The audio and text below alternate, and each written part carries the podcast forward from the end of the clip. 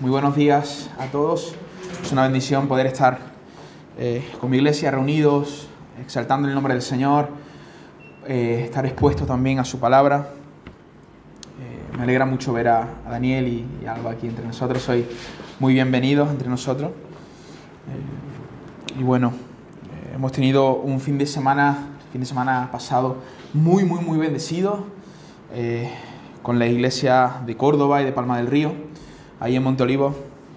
Hermanos, los que no hayáis podido escuchar los sermones que se trazaron el fin de semana pasado, os animo a que lo podáis escuchar, están, están grabados, creo que están en, YouTube, entonces podéis acceder a ellos.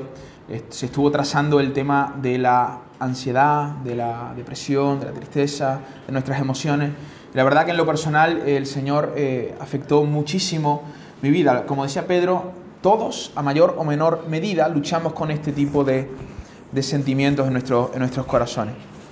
Y es importante que nuestra mente, que nuestra mirada esté puesta en el Señor. Uh, a veces recibimos, eh, como que tengo mucho esta, esta idea últimamente, ¿no? que estamos recibiendo demasiada información, muchos sermones, muchos estudios, y creo que la idea es eh, pararnos un poco y, y profundizar en lo que estamos escuchando. Por eso el, domingo cuando predicamos tratamos de, motivar a la gente que a lo largo de la semana estén pensando en ese sermón que han escuchado el domingo, porque la idea no es solo que el sermón se quede aquí, sino que pueda estar afectando nuestros corazones a lo largo de la semana.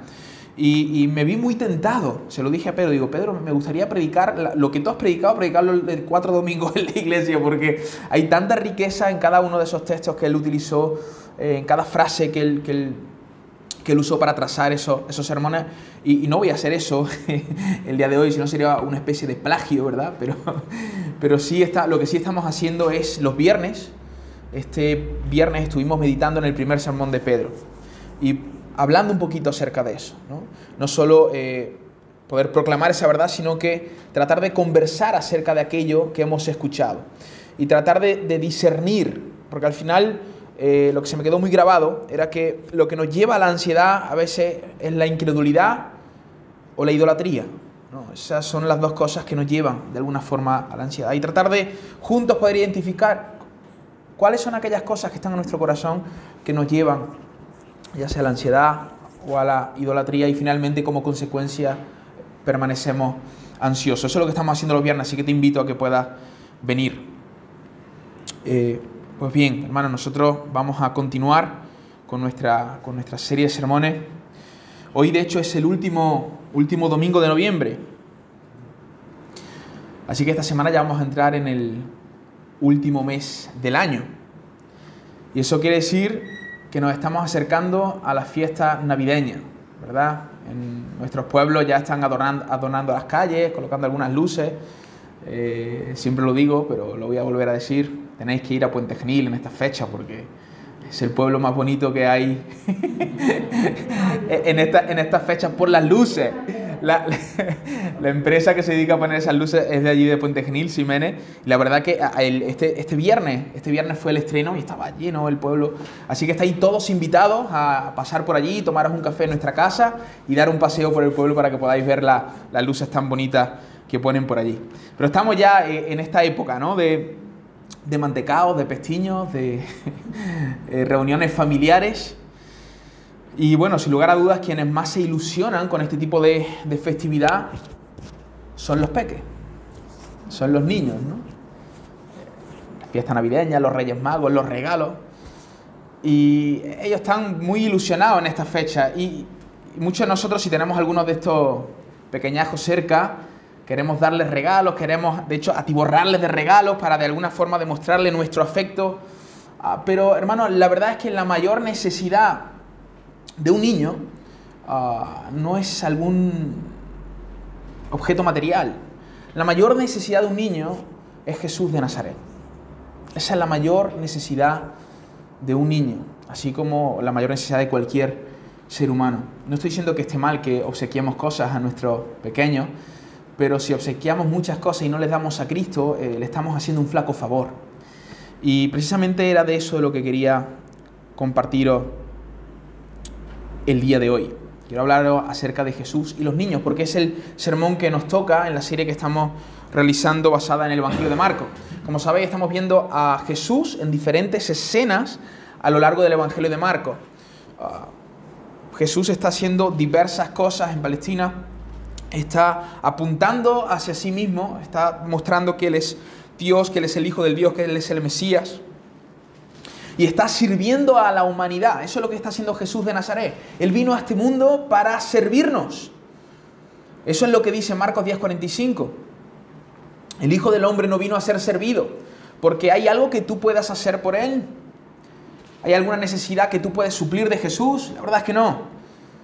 Jesús vino a este mundo para servir y dar su vida en rescate de muchos. Y eso es lo que estamos viendo. Jesús está sirviendo diferentes, ah, en diferentes áreas de la sociedad, está afectando a los enfermos, a los endemoniados, a los oprimidos, a los afligidos, está llevando las buenas nuevas a los pobres y en esta ocasión el Señor nos va a dar una lección acerca de los niños. Por eso ve conmigo a Marcos capítulo 10, del verso 13 al 16.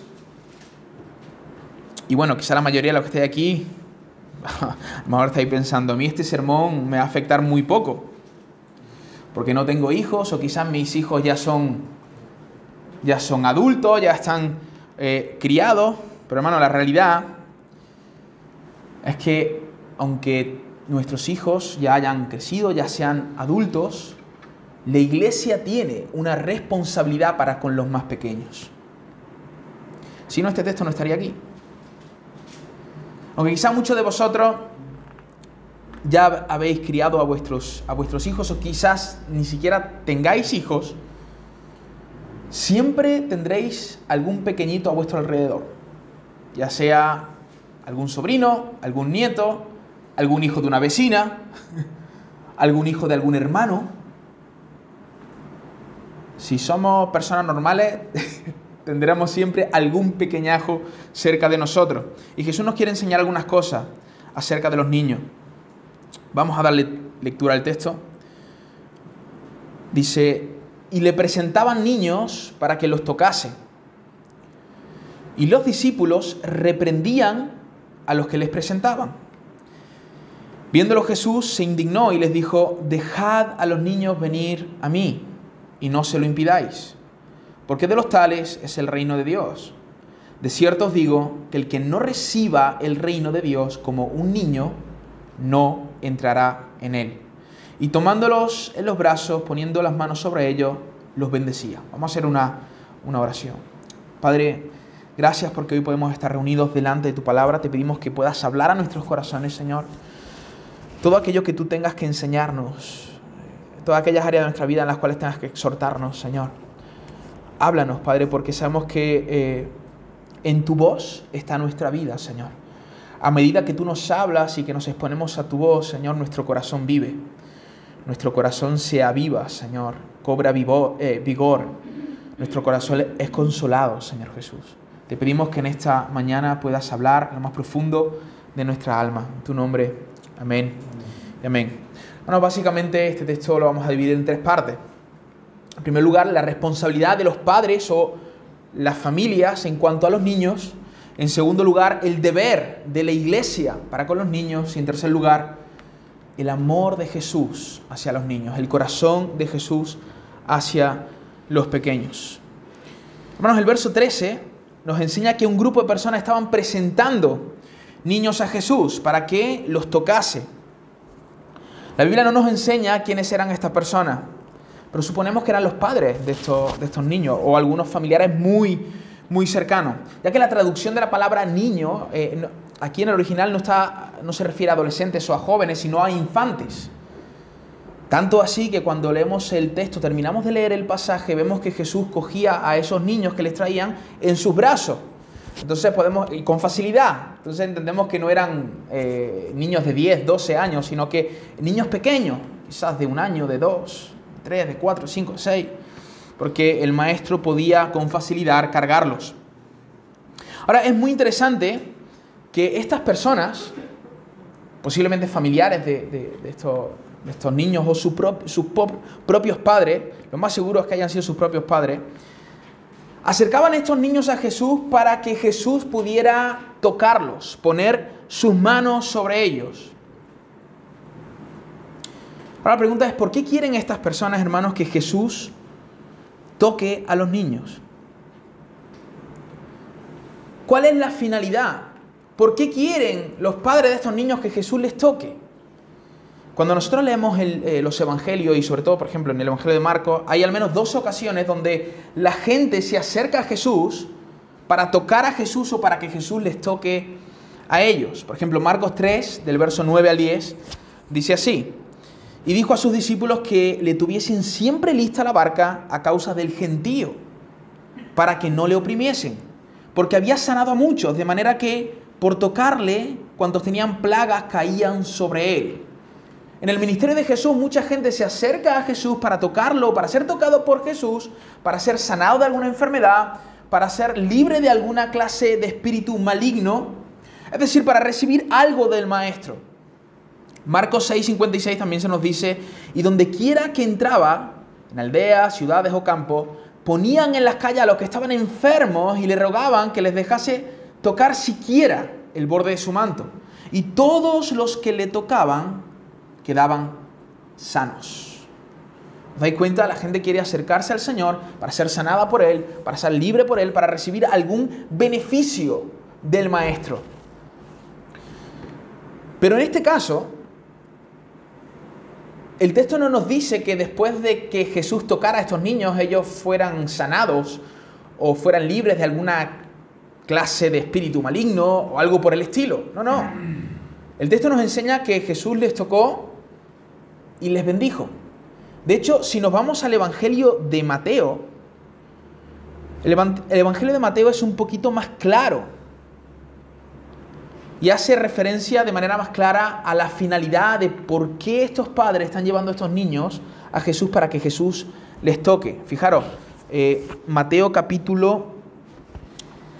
Ah, dejarme que lo busque porque no lo he apuntado, pero creo que es Mateo capítulo 18, si no me equivoco.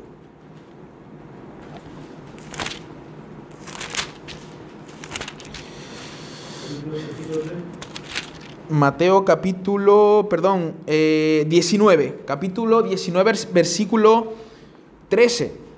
Fijaros lo que dice eh, Mateo. Entonces le fueron presentados unos niños para que pusiese las manos sobre ellos y orase, orase y orase.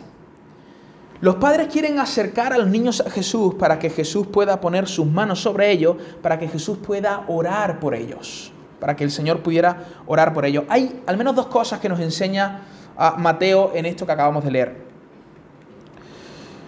Lo primero que Jesús, que, que estos padres quieren que Jesús impongan sus manos sobre los niños para que ore por ellos, para proferir una bendición sobre los niños. Y esto, hermanos, esto era una tradición en el pueblo judío. Si vosotros leéis, por ejemplo, el Antiguo Testamento, os vais a dar cuenta ah, de a Abraham, Isaac. ¿Recordáis a Isaac? Que él va, él, va a proferir una bendición sobre la vida de Saúl y finalmente Jacob engaña a su padre para que él pueda bendecirle a él con la bendición de la primogenitura. ¿Recordáis este, este pasaje? Aquí Isaac bendice a su hijo eh, Jacob y luego bendice a Esaú también. Impone sus manos sobre ellos y les bendice. No solo en este pasaje, sino que más adelante el mismo Jacob Bendice a cada uno de sus hijos en Génesis capítulo 50. Y bendice también a sus nietos, a los hijos de José. ¿Recordáis que pone la mano sobre su cabeza? Esto era una tradición en el pueblo judío. Los padres tenían por costumbre bendecir a sus hijos cada día, poner las manos sobre ellos y proferir una bendición sobre ellos. Esto es algo, era algo muy significativo para ellos, era algo eh, importante para ellos. Ellos pedían la bendición de Dios sobre estos niños. Y en la época de Jesús, no solo eso, sino que muchas familias ubicaban a los distinguidos rabinos de la época y de su localidad para llevar a sus hijos, para que estos rabinos pudieran imponer sus manos sobre sus hijos y pudieran así proferir una bendición sobre sus hijos. Esto es muy interesante, hermano, porque estos padres están ubicando a Jesús como el rabino por excelencia. No estamos en el capítulo 2 del Evangelio de Marcos, estamos en el capítulo 10 y Jesús ya ha dicho muchas cosas acerca de sí mismo. Él ha dicho literalmente que Él es el Hijo de Dios.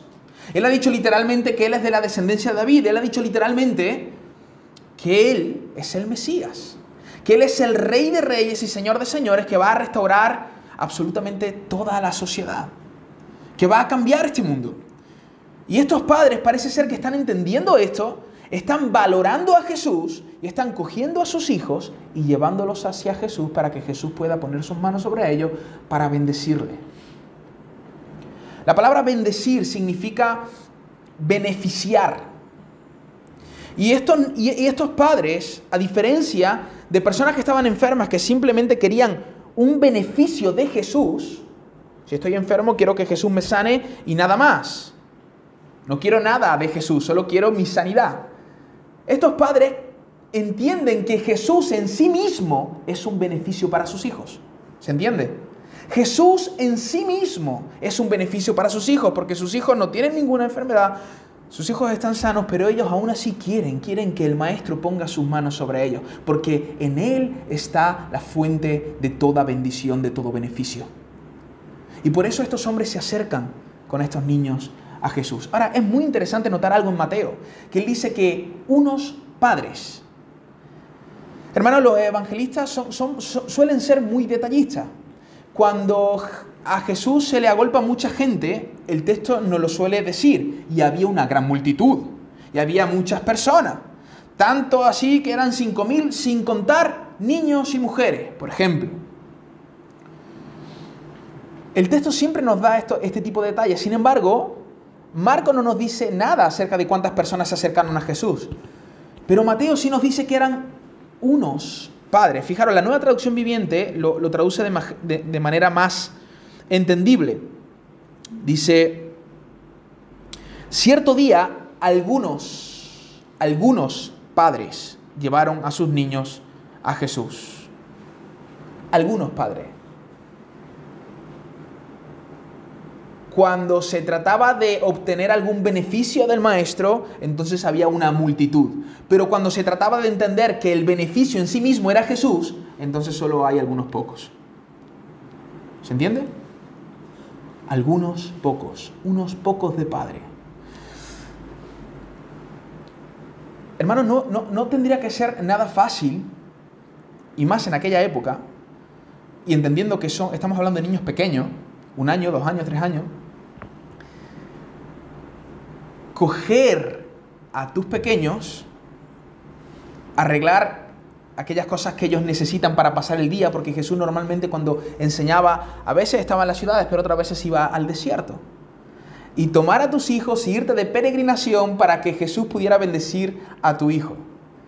Estos padres, hermanos, se esforzaban para acercar a estos niños a Jesús. Muchos de ellos incluso perdían el día de trabajo. En aquella época, aquellas personas que se dedicaban, por ejemplo, a, ya sea a la carpintería, a la madera o al cuero, tenían en su, misma, en su mismo hogar su, centro de, de empleo, de taller. Y básicamente los niños se criaban con la madre, que salía muy temprano para coger provisiones para preparar los alimentos del día, y con el padre.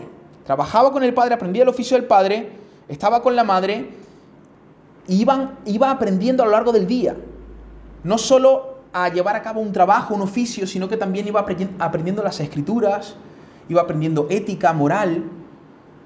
Era una cultura, la cultura judía era una cultura muy relacional. Los niños pasaban mucho tiempo con los padres. Pero bueno, esto no, no es de esto lo que quiero hablar. De lo que te quiero decir es que si los padres fueron a llevar a los niños, ellos perdieron su día de trabajo. Posiblemente perdieron el jornal de aquel día. Tuvieron que hacer ciertas gestiones para tomar a sus niños pequeños, llevarlos al desierto, a donde estuviera Jesús, para estar escuchando a Jesús.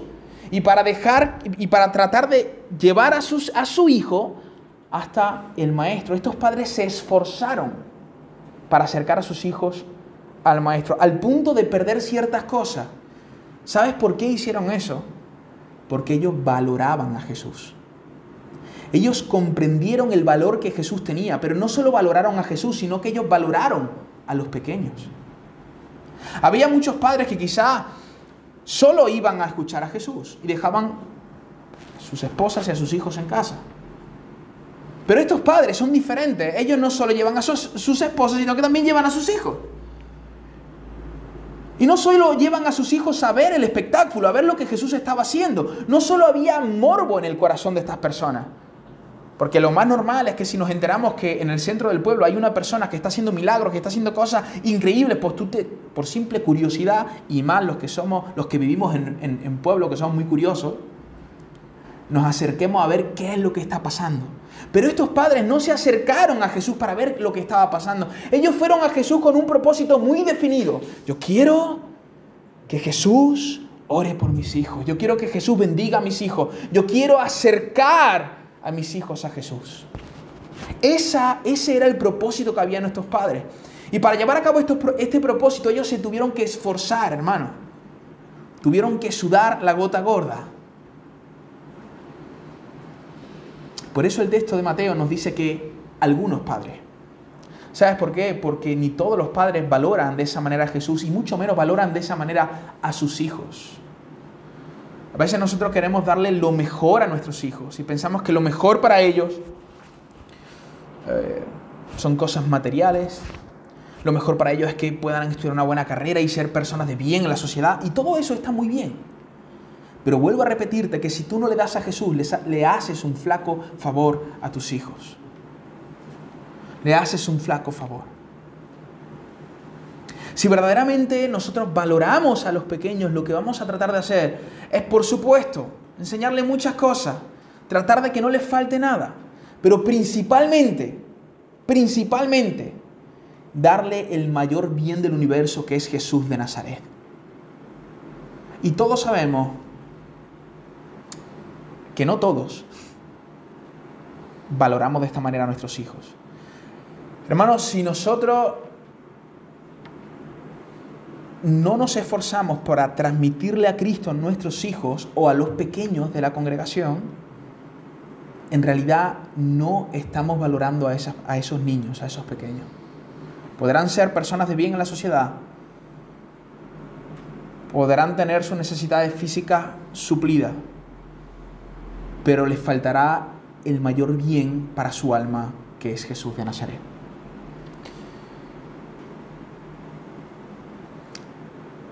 Solo algunos padres hicieron esto. Valoraron tanto a Jesús y valoraron tanto a sus hijos que les tomaron, se pegaron una buena caminata, se levantaron mucho más temprano que de costumbre porque, bueno, nosotros ahora nos estamos dando cuenta con el pequeño. Hoy mismo veníamos, se nos quedó el biberón atrás, tuvimos que volver. Llamé a Rafa, Rafa, orá por, los alimentos, y al orá por los, por los churros y comiendo, porque yo no sé a qué voy a llegar. Porque ahora ya se acumulan las cosas.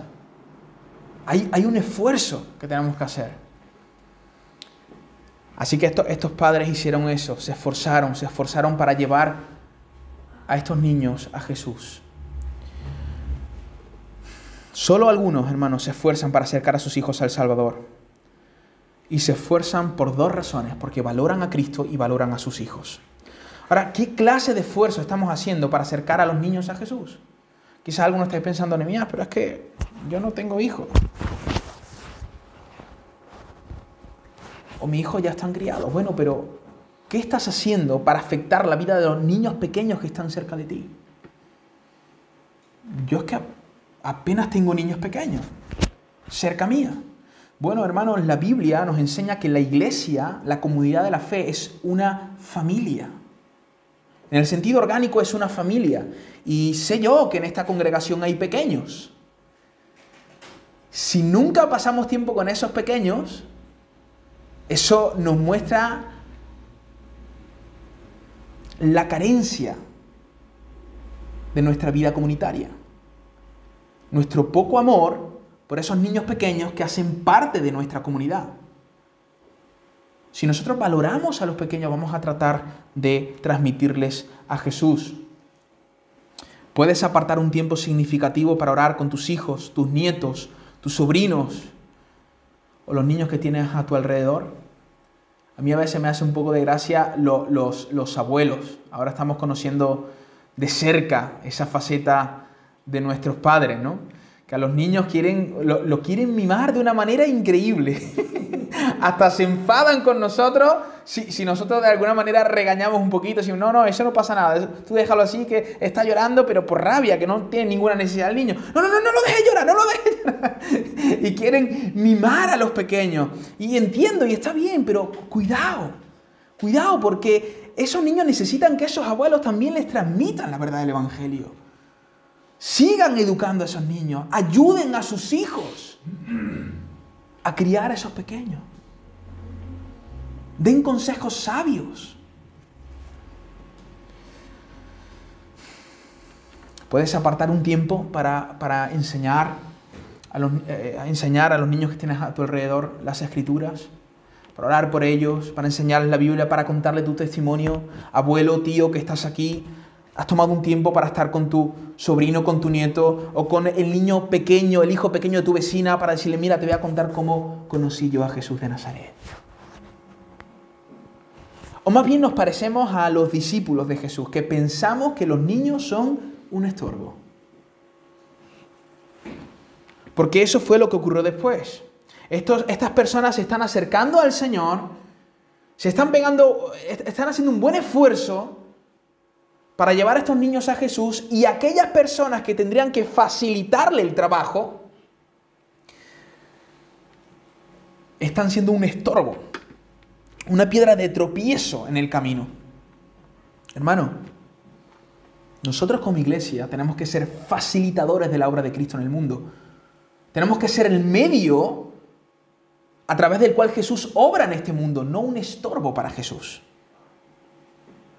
Y a veces, y a veces, a veces, muchos de nosotros como parte de la iglesia, más que sumarnos a la obra del maestro, a la misión del maestro, somos un estorbo. Desgraciadamente, los discípulos aquí están siendo un estorbo para Jesús. ¿Te das cuenta de lo que dice el texto? Los discípulos reprendían a lo que les presentaba. ¿Qué habrán pensado esos padres? He levantado tan temprano, he llegado aquí con mi niño para que, Jesús, para que Jesús ore por él, para que él pueda conocer al maestro. Y de repente aquellos que tienen que facilitar el trabajo, ¿qué tendrían que hacer aquellos hombres? Tomar a los niños de los brazos de sus padres y llevarlos a los brazos del maestro. ¿Pero qué hacen? Iros de aquí. Está ahí estorbando. Hermanos, a veces, a veces, la iglesia es un estorbo en la obra de Jesús. Y eso lo podemos ver a lo largo de los evangelios. Los discípulos en muchas ocasiones se encontraban oponiéndose a la obra de Jesús sin darse cuenta. Déjame leerte algunos textos para que tú mismo lo puedas ver.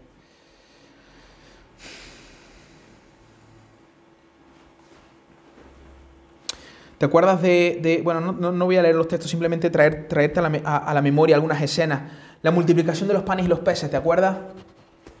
Allí están todos escuchando a Jesús y Jesús quiere satisfacer la necesidad física de aquellas personas que estaban allí y no solo quiere eso, quiere también llevar a sus discípulos a tener una experiencia sobrenatural con el Cristo, tener una experiencia sobrenatural con Jesús.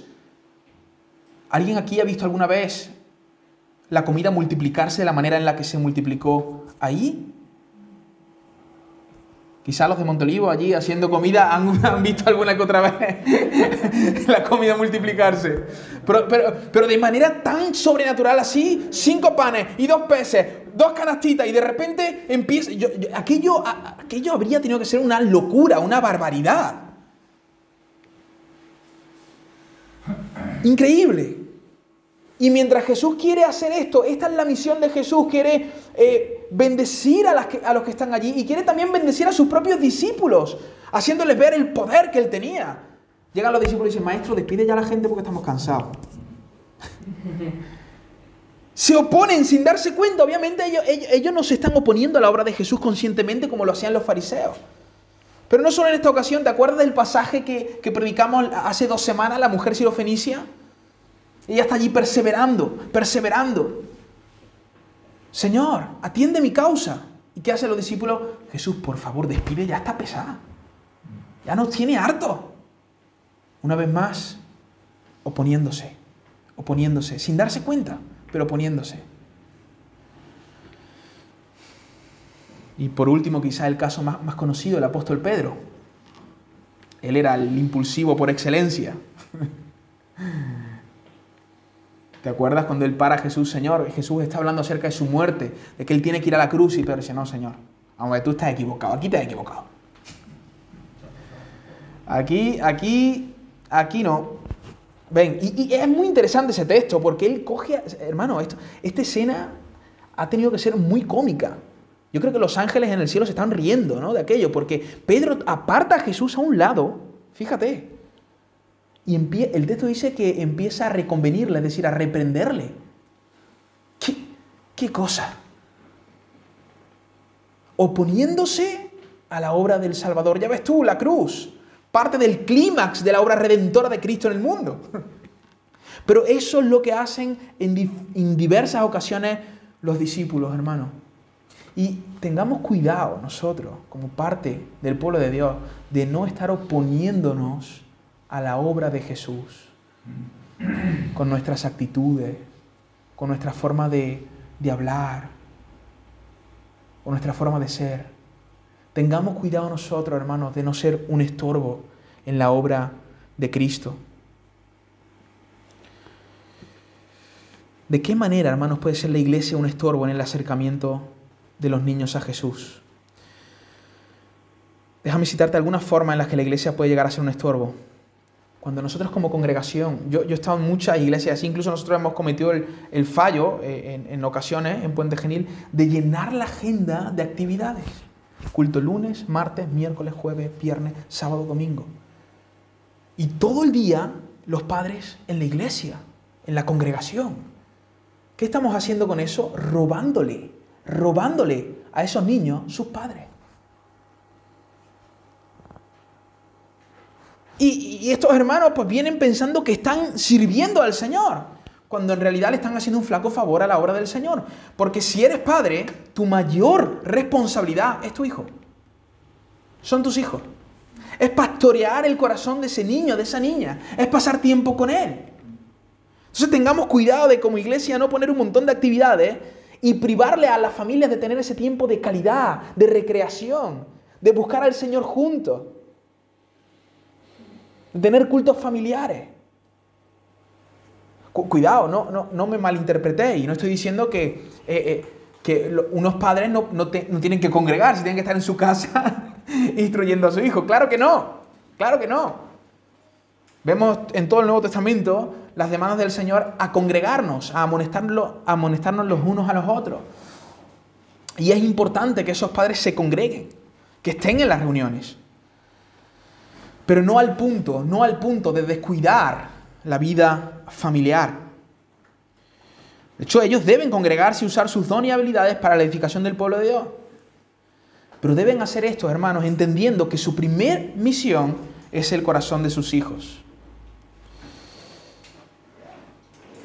¿De qué manera más podemos estorbar a los niños? Cuando ven trifulca entre los hermanos, pero nunca ven reconciliaciones. Esto ha afectado muchísimo a la vida de muchos niños, adolescentes y jóvenes a lo largo de la historia de la iglesia. Niños que ven cómo en medio del pueblo de Dios, aquellos que profesan ser creyentes y amar al Señor, cómo se detestan el uno al otro, cómo se hacen daño el uno al otro, cómo se hablan sin ternura, sin amor, el uno con el otro. Y luego los ven cantando al Señor. ¿Y sabes lo que dicen los niños? Hipocresía. Estas personas son hipócritas. Porque lo que yo veo el domingo, no lo veo el lunes en casa. Tengo testimonio de algunos hermanos que dicen que las, asambleas de hermanos, las asambleas para tomar decisiones y demás, que han salido heridos de esas asambleas de ver las cosas que ocurrían allí. Cómo se ofendían los unos a los otros y los pequeños viendo, absorbiendo todo eso. Y no te digo, hermano, eh, eh, a ver si me puedo dar a entender, no te digo que nosotros somos seres humanos, el pecado está en nosotros. Y a veces, a veces, nos vamos a herir, a veces vamos a hacer cosas equivocadas, a veces vamos a meter la pata. ¿Por qué? Porque somos pecadores, el pecado está en nosotros. Sin embargo, así como somos rápidos para pecar, deberíamos de ser rápidos en arrepentirnos y pedir perdón. Y así como una trifulca puede afectar el corazón de un niño, de la misma manera la reconciliación le afecta para bien.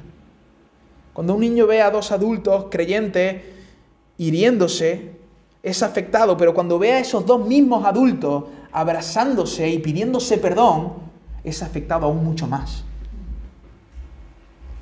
Y ese es el gran problema a veces en la vida de la iglesia, que somos, nos cuesta pedir perdón. Nos cuesta acercarnos a aquellos que hemos herido y decirle, perdóname. Yo no quise herirte. Lo siento. Debemos exponer a los niños a esta realidad.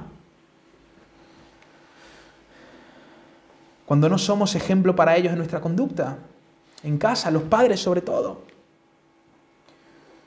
Como decíamos antes, el domingo están aquí cantando alabanzas al Señor, diciendo que el Señor es bueno y glorificando al Señor porque le ama con amor incondicional, pero esa persona es incapaz de amar a su hijo con amor incondicional, es incapaz de amar a su esposa con amor incondicional, es incapaz de amar a los que le rodean con ese amor incondicional. Entonces le damos un mensaje totalmente incongruente a los pequeños que están observando todo eso. Cuando no somos ejemplo en nuestra vida de piedad, le decimos a los niños que tienen que leer, que tienen que orar, que tienen que ayunar, que tienen que buscar a Dios, pero nunca nos ven a nosotros haciéndolo.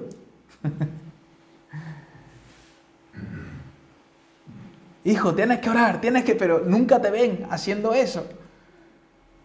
De hecho, no saben hacerlo, porque quizás estas personas no se, no se han acercado a ellos para enseñarles cómo hacerlo. Cuando no creamos espacio, hermanos, para ellos en nuestras reuniones. Cuando no llamamos a los niños aquí para poder orar por ellos. Cuando no tenemos un lugar adecuado para ellos. Y eso es una cosita que, tengo aquí en el corazón, que digo, esto tenemos que, tenemos que tener un lugar adecuado para los niños, vengan o no vengan niños. Pero el lugar está aquí. Y cuando vengan, hay un lugar, hay unos profesores, hay gente enseñándoles, instruyéndoles. Tenemos que crear dinámicas, cantar canciones y enseñar sermones que ellos puedan entender.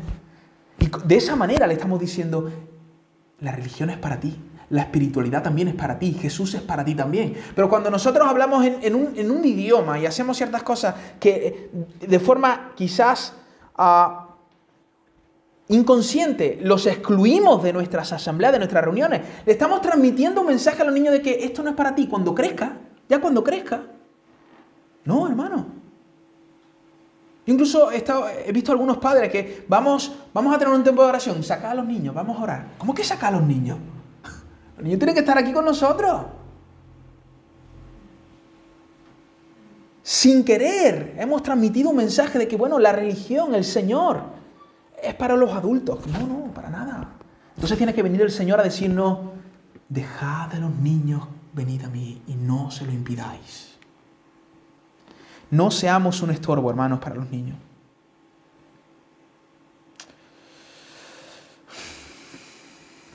Vuelvo a repetir, ¿no? Algunos a lo mejor están diciendo de mí, estás equivocado de sermón, no has visto la iglesia que somos, que aquí hay pocos niños, creo que te has equivocado un poco. Pero no, hermano, esto no es solo para los padres. Jesús no le dice a los padres, dejad a los niños venir a mí, Jesús se lo dice a sus discípulos. Jesús se lo dice a su iglesia. Por lo tanto, este mensaje es para nosotros también. Es para nosotros también.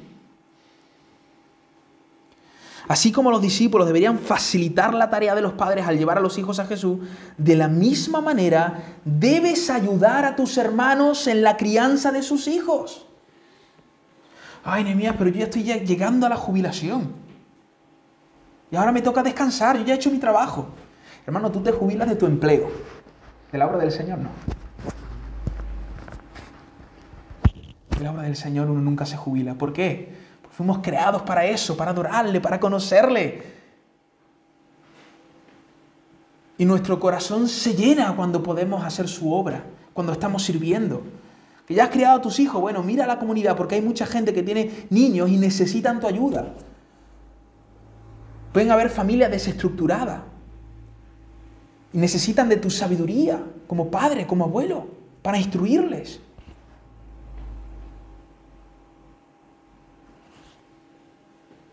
Puede haber personas que están muy ocupadas, muy ajetreadas, necesitan que tú vayas y les expliques el orden de prioridades. Y no solo eso, No solo que le des una regañina, sino que también le digas, hermano, ¿cuándo quieres que cuide a tu niño? Para que tengas un tiempo tú de, recreación, de yo me quedo con él. Eso ya son palabras mayores, ¿verdad? Ya, he hecho mi, ya, hecho, ya he hecho mi trabajo. Pero no, no, no. La comunidad del Señor no debería de lucir así. Deberíamos de ayudarnos los unos a los otros.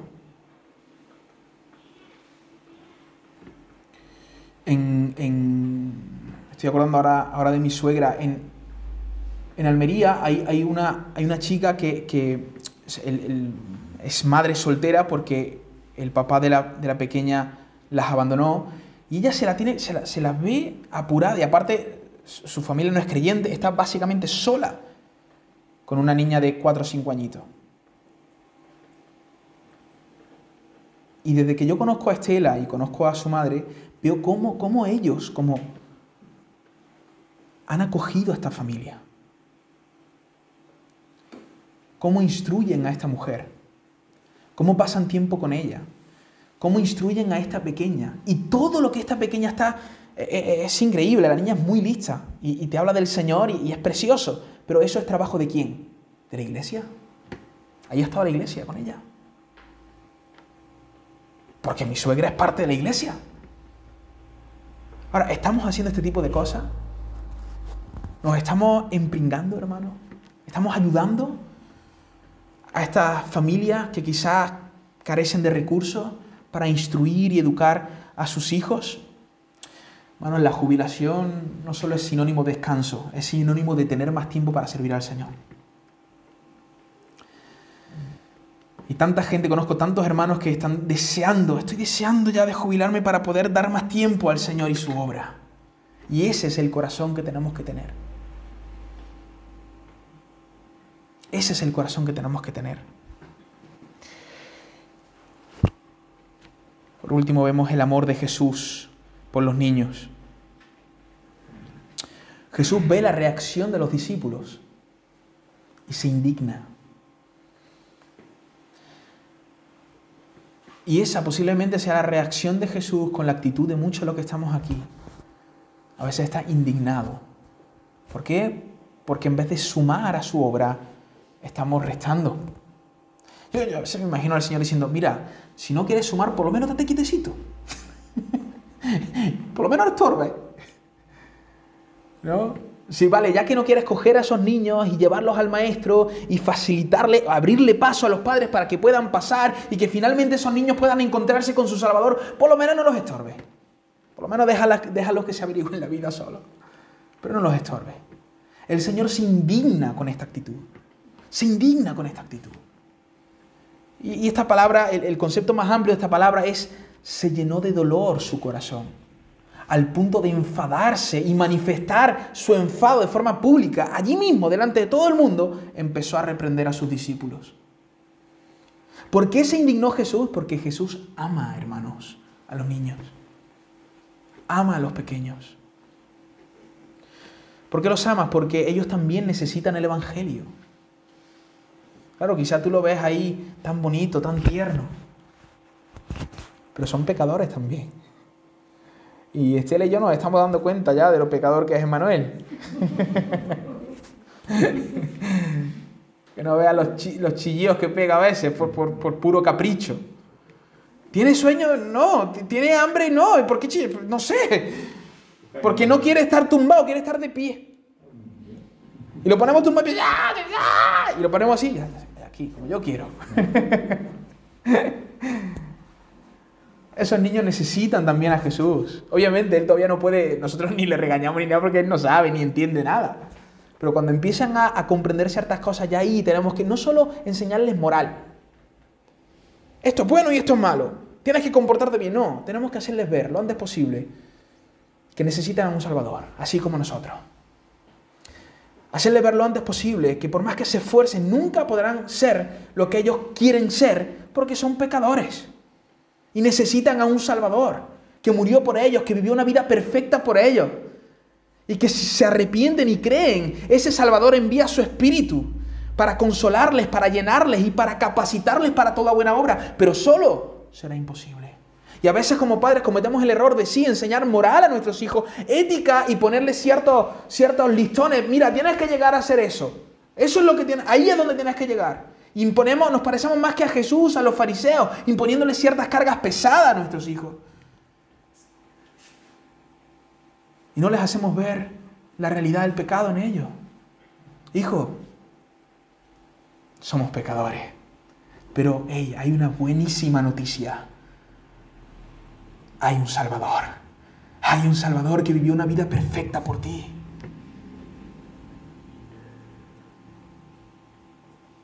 Que hizo todas aquellas cosas que tú eras incapaz de hacer. Tú no das la talla, tu padre tampoco, pero Él la dio por nosotros. Él la dio por nosotros. Y sabes qué, ahora te envía a su Espíritu para consolarte, para llenarte, para capacitarte para toda buena obra. Ese es Jesús de Nazaret. Ese es nuestro trabajo, hermano. Hacerles ver a los niños cuánto Jesús les ama. Y que solo Jesús, solo Jesús puede llenar su alma. Ni una carrera universitaria, ni un buen trabajo, ni una, ni, ni una pareja, ni los hijos que tendrán en el futuro. Nada, absolutamente nada va a llenar su alma. Solo Jesús de Nazaret. Y cuanto antes le le podamos transmitir eso a nuestros hijos, antes, antes se acercarán al Salvador. Antes se acercarán al Salvador. Jesús ama a los niños. Fíjate lo que dice J.C. Ryle.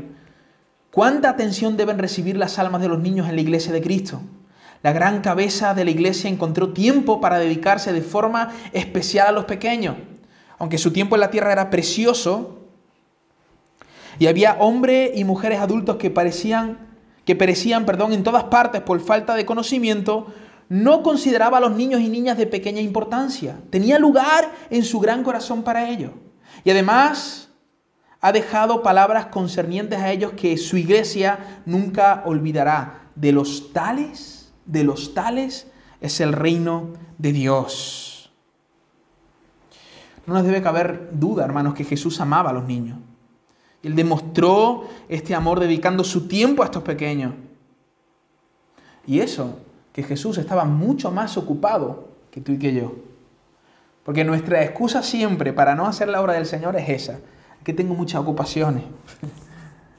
Yo dudo que tú estuvieras más ocupado que Jesús de Nazaret. Se levantaba a las 6 de la mañana, cinco y media antes de que el sol saliera, se iba a acostar ya siendo muy tarde. Y estaba todo el día atendiendo a los afligidos, los angustiados y a los menesterosos. ¿Por qué? Por amor. Y aún así tuvo tiempo para estos pequeños. Así que tú y yo tenemos que tener tiempo también para los pequeños. ¿De qué manera, hermano, estás demostrando tu amor hacia ellos, hacia los más pequeños? Si somos verdaderos discípulos de Jesús, debemos amar todo lo que Jesús ama. Y es muy interesante porque eh, eh, eso es lo bonito del Señor. Y ya voy a, voy a terminar. Esto es lo bonito del Señor. Él no solo reprende a los discípulos, Él reprende a los discípulos, pero también les enseña algo. Él toma a aquellos niños y les dice, os voy a, voy a explicar que a esto que estáis despreciando, si queréis entrar al reino de los cielos, tenéis que ser semejante a ellos, tenéis que ser como ellos. Y utiliza este suceso para enseñarle algo a sus discípulos. Jesús es increíble. Jesús no viene a la iglesia simplemente con un látigo para regañarnos, no. Siempre que el Señor viene a regañarnos, nos regaña, pero con la finalidad de que seamos mejores, de que podamos aprender algo, de que seamos un poco más semejantes a Él. Jesús es tan, tan bueno, tan tierno con su pueblo, que constantemente está enseñándole cosas a la iglesia. Y eso es lo que hace con los discípulos. Jesús no dice, bueno, eh, ahora voy a dar una enseñanza a vosotros que, que, estáis aquí estorbando e impidiendo a estos padres que se acerquen. Iros de aquí, que esta enseñanza ya la habéis perdido. No, Jesús lo mira a ellos y le dice, os voy a explicar. Si queréis entrar al reino de los cielos tenéis que ser como uno de ellos. ¿Qué está diciendo el Señor con estas palabras? Obviamente, hermano, el Señor no está impulsando a estos hombres a tener una fe infantil, porque por medio de las escrituras vemos constantes demandas a profundizar en, la palabra del Señor, a relacionarnos de forma profunda con Dios y a madurar en la fe. Obviamente Jesús no está diciendo eso.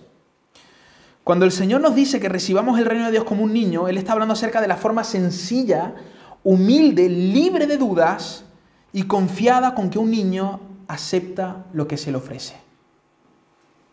Así, sin duda, confiando en lo que se te está dando, de la misma manera. ¿Quieres entrar al reino de los cielos? Tienes que creer en el Evangelio. Tienes que entender que no se trata de tus fuerzas, de tus obras, de tus méritos, no. Es gracia. ¿Tú has visto cómo un niño recibe un regalo?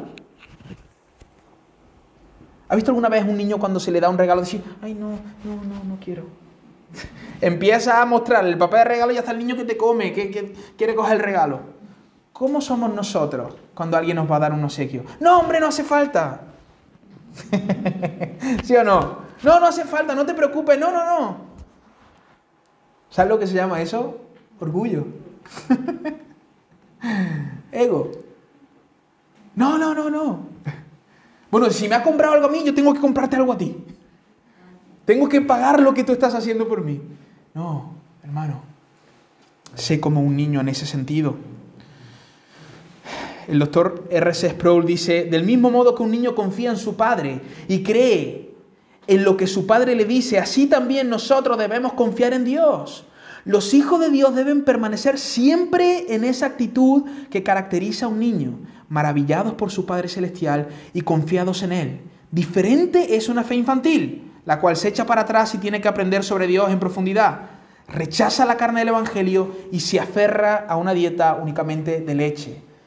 Ser como un niño no es tener una fe infantil, es confiar en Jesús, confiar en lo que Él hizo por nosotros. Es tener el corazón quieto en nuestro Padre, es no agobiarnos, no frustrarnos, no llenarnos el corazón de ansiedad. ¿Por qué? Porque confiamos que Dios está con nosotros, que estamos en sus manos. ¿Tú has visto algún día eh, o en alguna ocasión un niño de 6, 7 años preocupado por lo que va a comer mañana? a ver si mi padre mañana me va a de comer, no, que no sé. Sería raro, ¿no? Llegas a la iglesia, te encuentras un niño de 6, 7 años, lo ves así cabizbajo, triste. Oye, ¿por qué, te pasa? Es que no sé si mañana comeré o no, es que la situación está complicada. Mi padre está sin trabajo, bueno, no, no sabemos. Eso es rarísimo. El niño confía en su padre. Es totalmente dependiente de su padre. No se preocupa. Él sabe que su padre está al mando. Al menos si tiene un padre bueno, obviamente. Porque el Padre Celestial es un Padre bueno. Y Él ha prometido cuidar de nosotros. Y por eso nuestra alma, nuestro corazón puede estar, puede estar quieto en Él. Nuestra alma y nuestro corazón puede estar quieto en Él. Termino así este, este sermón, hermano. Que podamos no solo entregarnos a los niños, entregarnos a ellos. ¿Y por qué nos vamos a entregar a los niños? De que los niños... Un complicadete, ¿eh? Y hay algunos por ahí que no vean lo salvajados que están. Si los miras a ellos, desespera. Pero la idea es que tienes que mirar a Cristo. Nosotros somos mucho más complicados que ellos. Posiblemente estaríamos más salvajados que ellos. ¿Y sabes lo que hizo Jesús de Nazaret? Se hizo hombre. Vino a este mundo para vivir una vida perfecta por nosotros, ir a la cruz, morir, darnos vida eterna. Cuando miramos a Jesús y miramos su obra en la cruz y lo que Él hizo por nosotros, entonces de ahí sacamos fuerza para entregarnos a lo más pequeño, a lo más vulnerable. Y eso es lo que tenemos que hacer.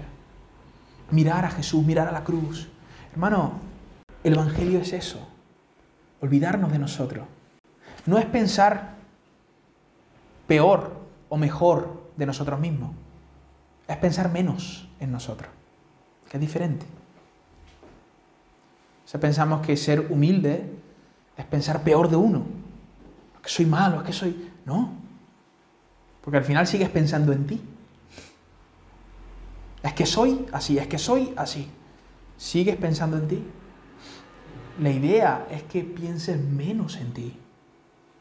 ¿Recuerdas una de las enseñanzas de, Pedro en el retiro? ¿Cómo sana el Señor nuestra ansiedad? Cuando nos damos al Creador y nos damos a nuestro prójimo. cuando empezamos a darnos a los demás, y en este caso podemos pensar en los pequeños, empezamos a dar a los pequeños, entonces el Señor también va sanando y restaurando nuestro corazón. Amén.